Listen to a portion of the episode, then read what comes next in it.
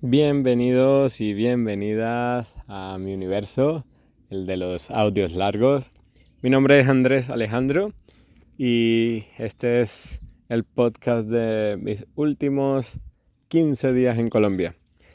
Bueno, el último podcast hablábamos un poco de, de económicamente cómo me permití este viaje, em, un poco de cómo preparé toda esta aventura y cómo se ha ido dando. Y bueno, quiero daros las gracias a todos y a todas los que habéis escuchado esos audios largos de mis podcasts. Estoy muy agradecido de que me estés acompañando en esta aventura de lo que podríamos denominar como un millennial en crisis. Así que gracias a mis amigos y a mis amigas de España, de Reino Unido, de Francia, de Portugal, que sé que, que me escucháis, a mis amigos de Estados Unidos a mi gente de Colombia. Bueno, hoy os tengo eh, unas novedades acerca de la filosofía de el me importa un culismo y lo que pasa cuando, cuando dejas la vida fluir.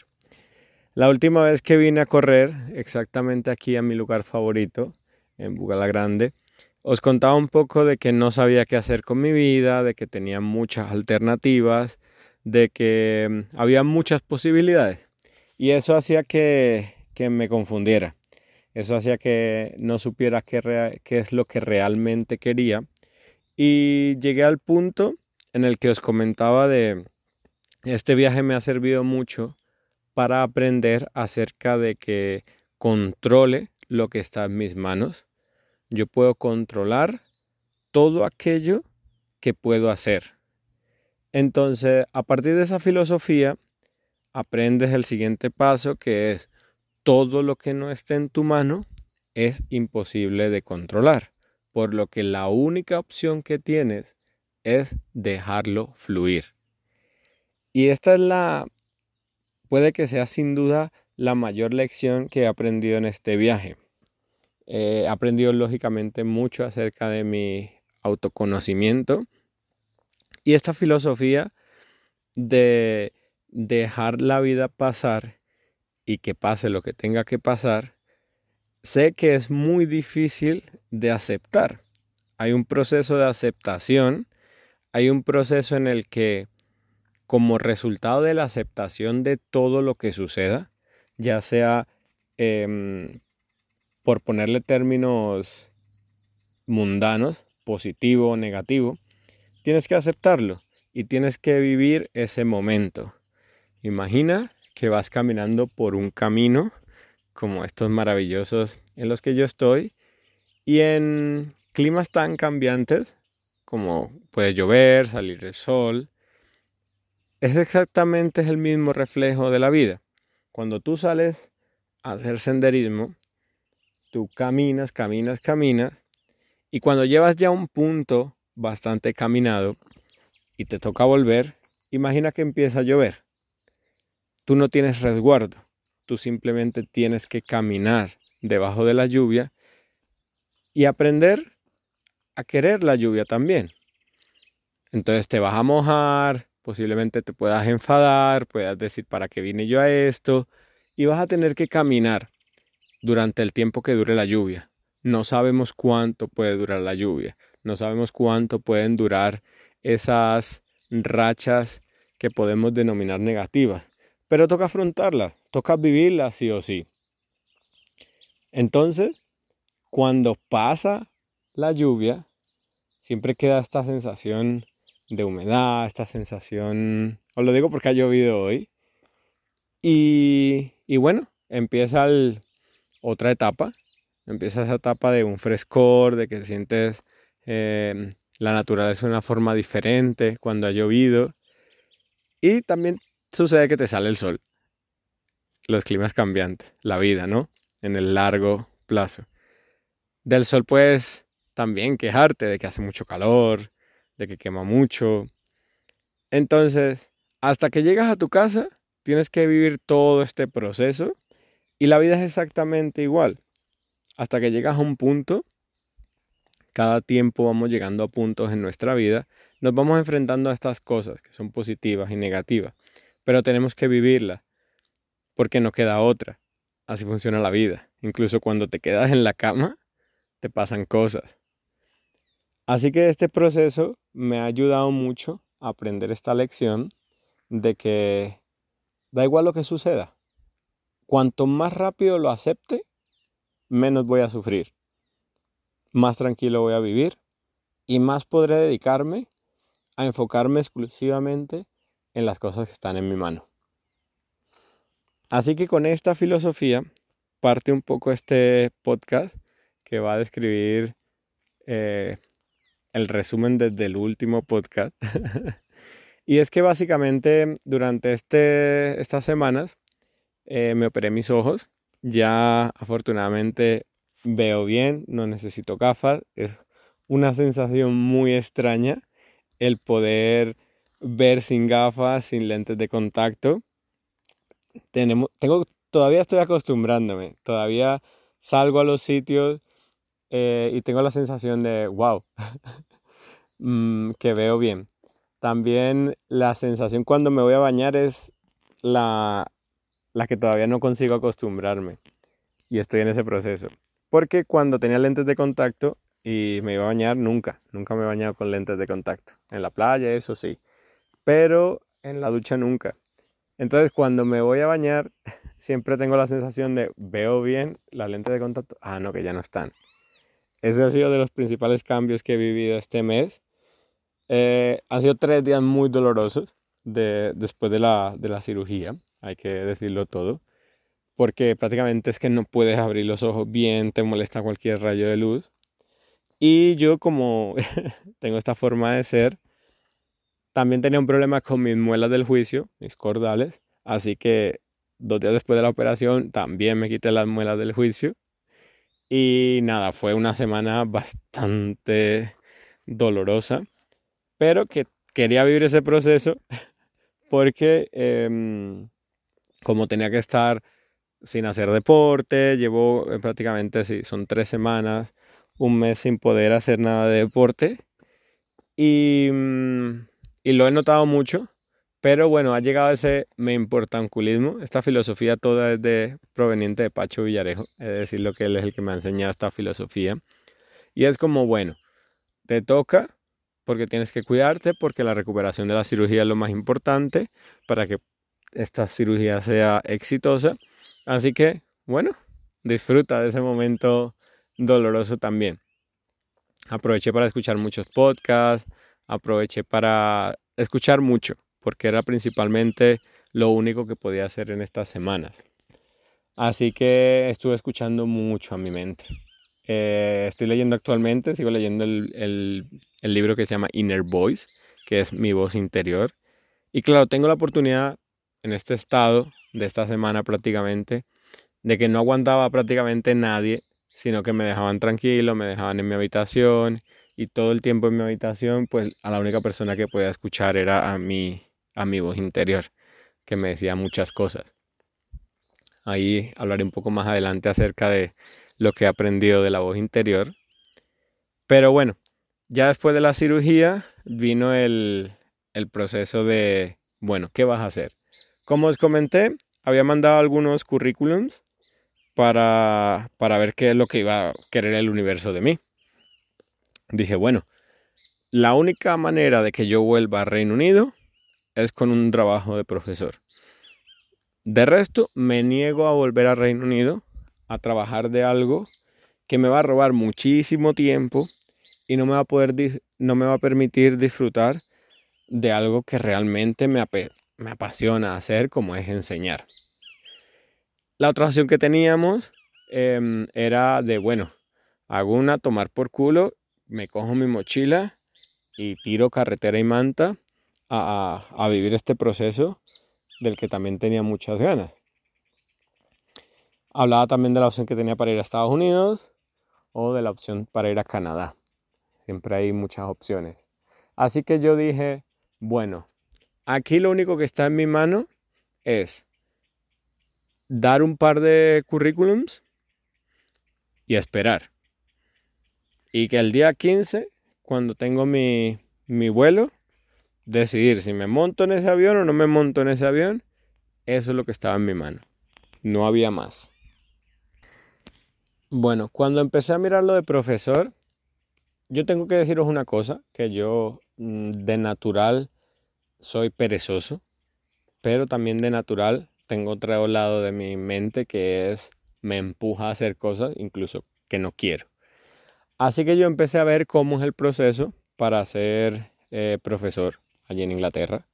Después de la homologación de títulos, que eso tardé prácticamente un año en homologar mis títulos, eh, conseguí tener pues todo preparado, el documento que te exigen para enseñar. Así que comencé a ver un poco las páginas web de cómo funcionaba el, ser profesor en Inglaterra. Bueno, principalmente eh, ser profesor en Inglaterra, da igual que sea colegio público o privado, tú participas igual que en una empresa, una hoja de vida, ellos la observan te pueden hacer la entrevista y así funciona. Entonces, mm, claro, yo me pongo a ver qué es lo que necesito y hay otra forma de, hacerlo que es a través de agencias. Son agencias de trabajo. Tú le dices, mira, yo soy profesor, eh, no tengo experiencia en mi caso, y ellos te, te buscan una plaza. ¿Qué sucede con este camino? que no te pagan las vacaciones. Te mandan a un colegio, te dicen, bueno, mira, hay una plaza allí, pero eh, las vacaciones no te la pagan. En Reino Unido tienen tres meses de vacaciones los profesores, separados en un mes seguro y dos semanas cada X tiempo hasta sumar los tres meses.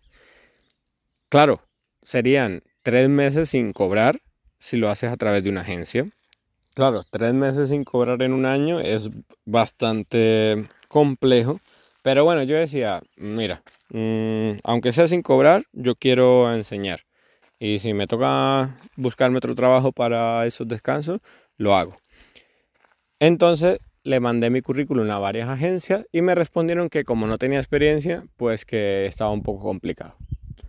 Y ya mi voz interior, esta voz que os repetía que he aprendido a escucharla, me decía, no, qué pereza enseñar, ahora mira que no te cogen ni, por una agencia que se supone que es el camino fácil.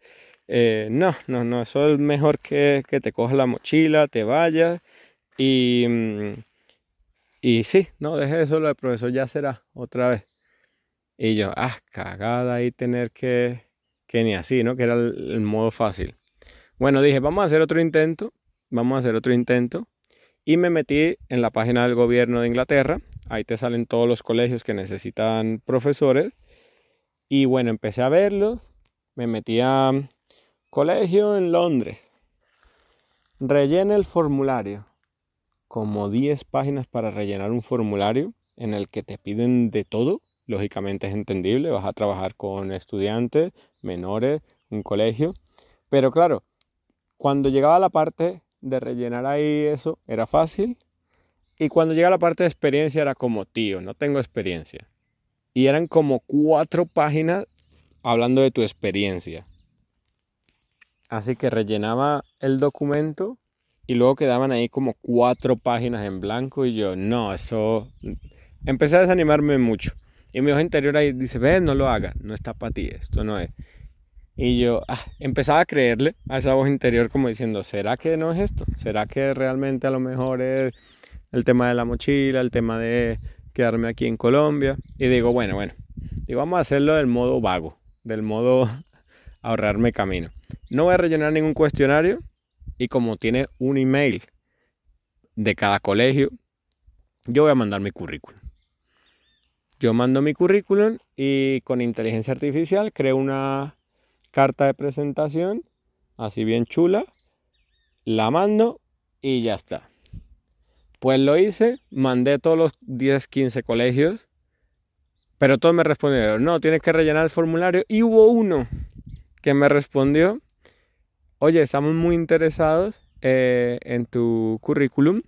Dice, a pesar de que no tienes experiencia, nos interesa mucho. O sea, boom. Mi bendita suerte. Agradecido por ella, agradecido también por ser consciente de que yo indirectamente busco esa suerte. Así que lo que hice fue básicamente el único cuestionario que rellené fue el de ese colegio y lo rellené ellos sabiendo de que yo no tenía experiencia ninguna. Y viene la primera entrevista. La primera entrevista la tengo que hacer con gafas de sol, literalmente. Es una chica española la que me hace la entrevista, porque literalmente no podía ver. Entonces, pero tampoco podía desaprovechar esa oportunidad. Esto lo hice justo antes de operarme y claro, me respondieron ya una vez operado. Así que ahí estaba el Andrés con gafas de sol en una entrevista. Ella me dijo, mira, no te preocupes, esta es una informal, quiero un poco saber de ti, hablar un poco acerca de, tu experiencia que tienes, eh, incluso en los otros trabajos y tal. Me dijo, bueno, mira, te vamos a hacer otra entrevista el día lunes. Esa entrevista fue un jueves. Y yo le dije, muchísimas gracias, perfecto.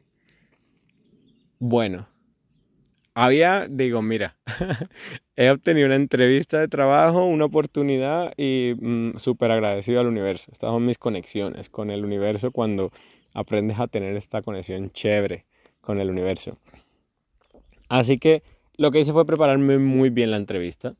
Me preparé muy bien la entrevista porque, claro, digo, ya que no tengo experiencia, que por lo menos vean que, que me preparo las cosas bien y que queda todo genial. Así que, bueno, empecé a ver dónde estaba el colegio. La ciudad se llama Bradford. Empecé a ver eh, su canal de YouTube. Y bueno, descubrí que son un colegio que apuesta mucho por la innovación. Son, tienen ahí en YouTube montado un canal espectacular para compartir su método. Así que me empapé un poco de esto. Estuve preparando la entrevista con inteligencia artificial. Eh, ayudándole, diciéndole, bueno, tú eres el entrevistador, hazme las preguntas y yo voy respondiendo. Y así fue preparando la entrevista. Como había mandado en grupos de Facebook también, dije, bueno, tira un montón de anzuelo, a ver qué casas por ahí. Mandé el mismo mensaje que mandé en el correo a varios grupos de eh, profesores en Inglaterra, eh, teachers, Spanish teachers, profesores de español. Entonces, me empezaron a llegar algunos mensajes muy random de gente que quería estafarte, porque eso sucede constantemente hoy en día. Y me llegó una entrevista de China para profesor online. Entonces, em, nada, me dijeron que sí podía hacer la entrevista, yo dije que sí, y la hice el domingo antes de mi entrevista eh, de este colegio. Fue una entrevista en la que me dijeron que era para enseñar niños de allí de China que no hablaban ni bien inglés ni bien español, pero era para enseñar español. Así que dije, jue, complicado eso, pero bueno, me la mandó el universo, yo también eh, pruebo. El lunes llega la entrevista y bueno, la verdad es que un poco nervioso al principio, pero gracias a mi experiencia en Decathlon, en la que tuve la oportunidad de asistir a muchas entrevistas de trabajo y estar al otro lado, yo sabía realmente lo que alguien quiere escuchar en una entrevista y qué tipo de persona. Lo que quieren en una entrevista siempre, normalmente, es un consejo que os doy. Son personas energéticas, personas positivas, personas con un entusiasmo por querer ese puesto de trabajo. Y esto es, esto es algo clave.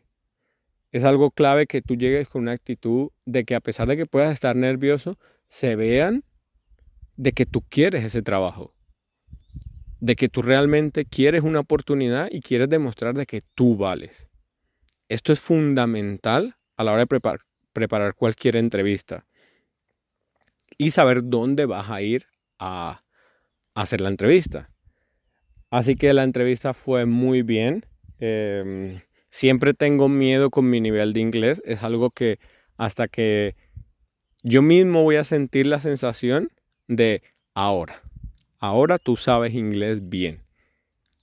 Así que mm, hice la entrevista, me sentí muy contento porque dije, bueno, yo lo hice lo mejor posible, mi actitud positiva, sonriendo mucho, eh, incluso llegué a permitirme alguna broma en la entrevista y mm, responder preguntas clave, como era la pregunta de, bueno, si un niño que ha sufrido un maltrato en su casa viene y te dice, eh, profesor, me ha pasado esto, ¿tú qué harías? Respondí, em, la mejor, yo creo que es la mejor respuesta que se puede dar ante esta pregunta y es tener el diálogo con este estudiante y decirle, yo solo no puedo ayudarte, pero el colegio cuenta con un equipo de, de profesionales que me van a ayudar a poder ayudarte. Y esa respuesta fue maravillosa porque es de las más complejas siempre de responder y les gustó muchísimo. Así que bueno, acabé la entrevista, dije, bueno, ya está. Ya está todo, mm, los dados ya se han lanzado, ya veremos a ver qué cae. Así que me dijeron que en un dos, tres días me darían la respuesta y justo a las dos horas recibo un email en el que me dicen que me quieren ofrecer el trabajo como profesor en Bradford. Profesor de español, en este caso, porque de historia todavía no me siento con confianza para dar ese paso a enseñar historia en inglés.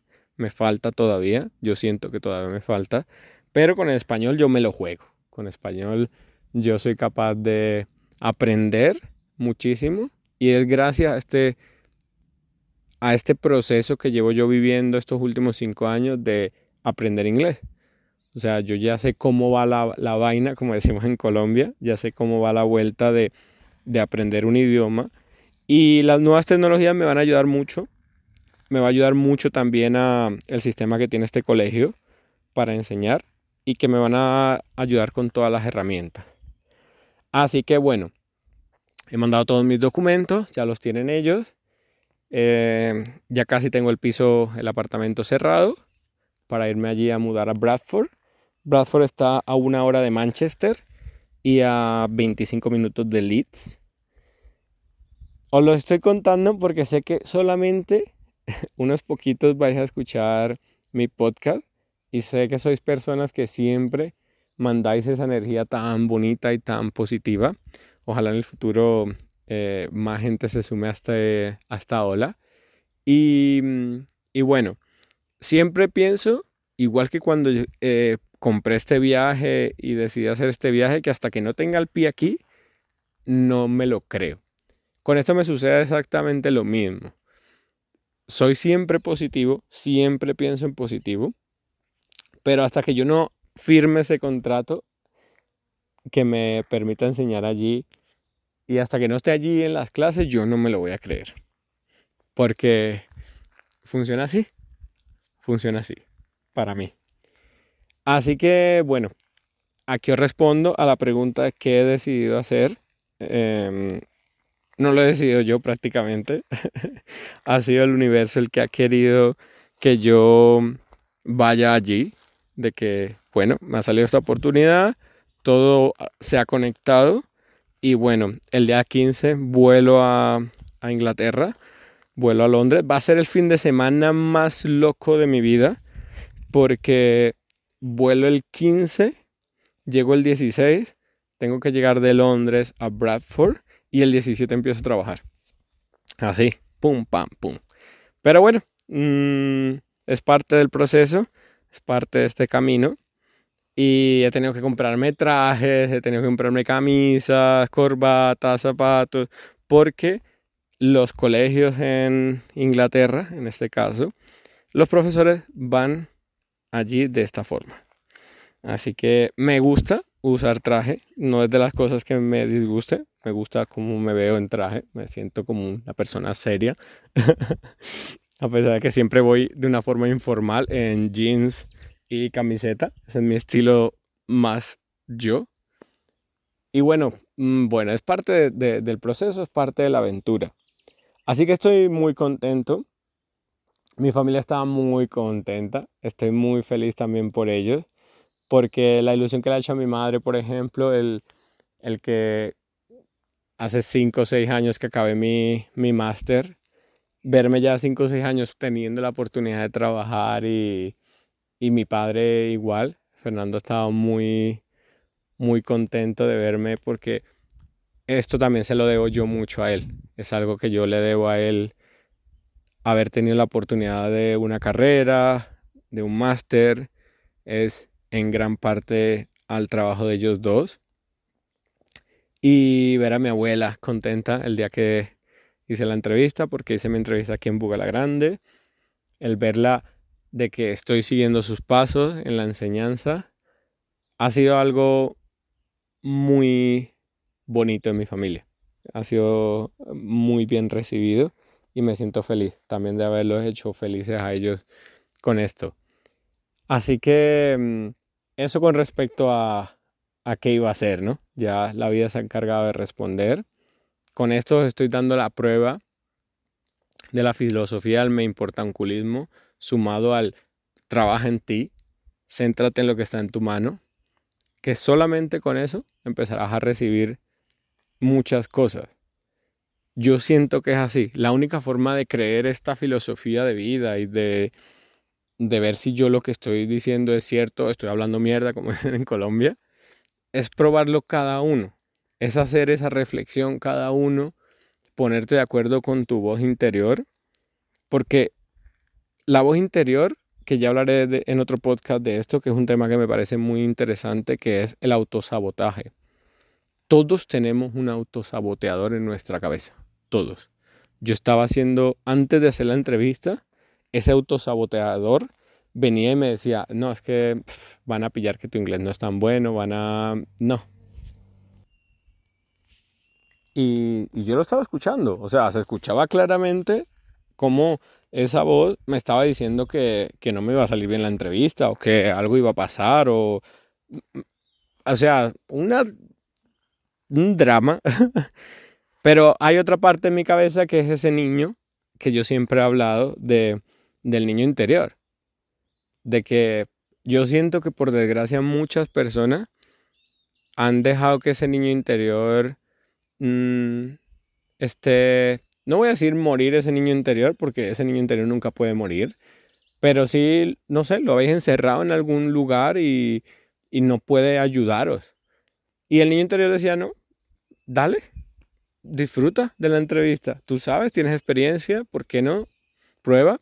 Y, sabes que lo mejor está por llegar. Él es el que alimenta este, este, esta idea, este dogma mío. Así que, bueno, ahí tenés la prueba. Eh, fue muy, fui muy consciente de esta voz durante mi proceso de la operación también, en el que muchas veces me sentía desesperado a nivel de que no sabía realmente qué iba a hacer, me, me sentía triste, me sentía enfadado y, fue un proceso que me ayudó mucho el, el vivirlo con dolor, realmente era dolor lo que yo estaba sintiendo, tanto en mis ojos como en, en mi boca y quería como sentir ese dolor porque era parte de este proceso que estoy viviendo. Y después de él, bueno, se abre este cielo de posibilidades, este mundo de posibilidades para probar de nuevo. Así que me hace mucha ilusión empezar una nueva aventura, un nuevo lugar. Y esto es principalmente lo que me ha caracterizado en mis últimos años de vida. Yo sé que tengo una vida que no es estable. Creo que los millennials estamos pasando por esto. Es algo innegable. Estoy pensando mucho acerca de centrarme en el foco de la perspectiva de la vida de nosotros los millennials. Porque mm, muchos de nosotros estamos viviendo este proceso. No tenemos em, de momento un trabajo que nos dé la estabilidad para hacer lo que nuestros padres hicieron y también es algo que posiblemente no queremos, porque si no ya lo hubiéramos hecho de alguna forma u otra, porque muchos de mis amigos millennials ya lo han hecho, han decidido seguir una vida similar a la de sus padres, y es totalmente respetable, esto no es una crítica, esto es simplemente un hecho, pero hay un porcentaje, no sé qué tanto, de millennials en los que estamos un poco perdidos. Y en mi caso, la forma en la que he intentado encontrarme es experimentando. O sea, ya he perdido la cuenta de en cuántos lugares he vivido en los últimos mm, siete años de mi vida. Y ahora empezar de nuevo me hace mucha ilusión. Porque ya no voy a ir buscando amigos españoles, por ejemplo. Ya voy a ir buscando solamente amigos que hablen en inglés para que en este periodo dure lo que dure mi estancia en Bradford, yo solamente quiero rodearme de gente que hable en inglés. Porque va a ser muy importante para mí para conseguir este nivel de inglés que yo quiero adquirir y es algo que yo me marco sí o sí. ¿Por qué? Porque está en mi mano. Hay tener la naturaleza pura y dura. Son nuestros comerciales. Cuando la naturaleza me interrumpe afortunadamente por ello. Entonces, vuelve otra vez ese proceso de ahorro de nuevo. Vuelve ese proceso otra vez de mis inversiones, como ya os había hablado, de seguir invirtiendo, por ejemplo, en criptomonedas. Es algo que quiero seguir haciendo. Quiero seguir intentando ahora invertir en todo lo relacionado con inteligencia artificial, en invertir con cosas de energía renovable. Voy a seguir buscando crear ese dinero porque, como dice mi abuela, la plata está hecha. Y esta es la forma en la que yo he encontrado para ganar más dinero de una forma más, entre comillas, vamos a llamarlo sencilla, porque tener un negocio es una cosa seria, es complejo. Y negocios hay muchas posibilidades y opciones. Ya lo comentaba también en el otro podcast.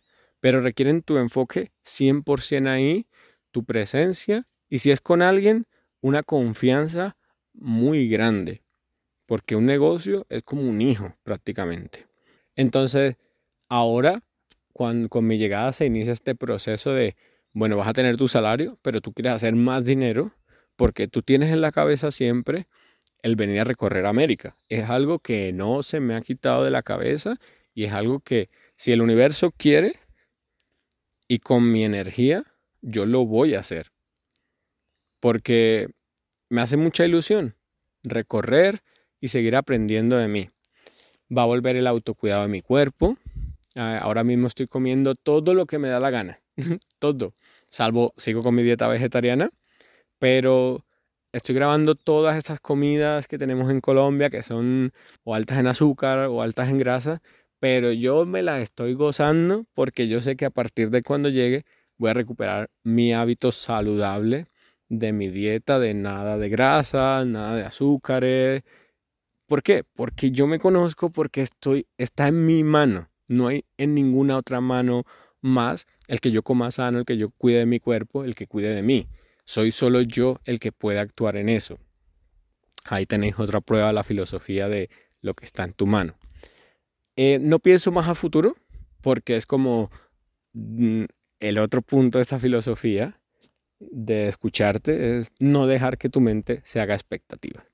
¿Por qué? Porque también lo he hablado en mis podcasts acerca de crearme expectativas con este viaje. Las expectativas fueron em, muy sobredimensionadas y no he podido conseguir esas expectativas, por lo que tuve que em, lidiar con esa frustración de que no se no fue como yo me lo imaginé, por lo que ya no dejo que mi mente se vaya más allá del 15 de julio. Proyecto económico, proyecto de vida, sí, proyecto de cuidar todo esta nueva construcción de mi zona de confort, pero punto. Ya sabes cómo funciona la vida. Así que no te hagas el listo. Estos últimos 15 días, bueno, son un poquito menos de 15 días cuando estoy grabando este podcast. Estoy intentando disfrutar al máximo con mi familia, con mis amigos. Ya os he dicho que estoy comiendo eh, todo lo que quiero. Ya hoy he podido volver aquí a hacer deporte a la zona mi favorita de, de Bugala Grande. Eh, me han dicho que hay más zonas así preciosas, pero es que mm, no se ha dado, no se ha dado. Me da mucha pena que no se haya podido dar. Pero bueno, fue así. Ya el pasado no lamentarse porque no funciona para nada eso tampoco. Así que mm, me esperan un poquito menos de dos semanas en las que quiero terminar los podcasts, los podcasts con, mi, con mis abuelas, eh, con mi tía, con mi tío y con mi primo Julián. Quiero hablar también un poco con algunas personas de Bugala Grande para que conozcáis un poco más el, contexto de explicando lo pequeño, porque Bugala Grande es algo pequeño, puedes entender mucho el contexto de por qué Colombia está como está y por qué Colombia es como es, a nivel político, económico, eh, corrupción, cómo funciona la vida aquí en Colombia, para que entendáis un poco este background, como os he comentado muchas veces, esta palabra favorita mía que es eh, el contexto, se puede decir, en este caso, de, de Grande y de Colombia. vendrán los vídeos, ya está todo también organizado de los viajes que he hecho para que veáis un poco lo que he visto, lo que he tenido la suerte de ver. Y, y como ya sabéis, como ya sabéis, como ya sabéis, muchísimas gracias porque lo mejor está por llegar. Ya sois testigos, ya lo estáis viendo, ya lo estáis escuchando. Así que muchísimas gracias por compartir conmigo este tiempito. Vuelvo a mi ruta.